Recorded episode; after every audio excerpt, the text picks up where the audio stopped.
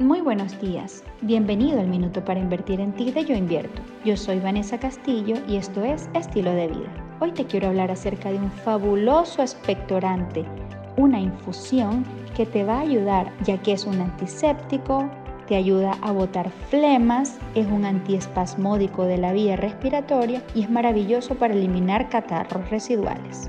¿Cómo se prepara? Mezcla una cucharadita sopera de tomillo, raíz de genciana, amapola y media raíz de jengibre. Déjalo hervir. Apaga el fuego, déjalo reposar y cuando esté tibio, bébelo con una frecuencia de 3 a 4 veces al día y verás cómo mejoran todos estos síntomas.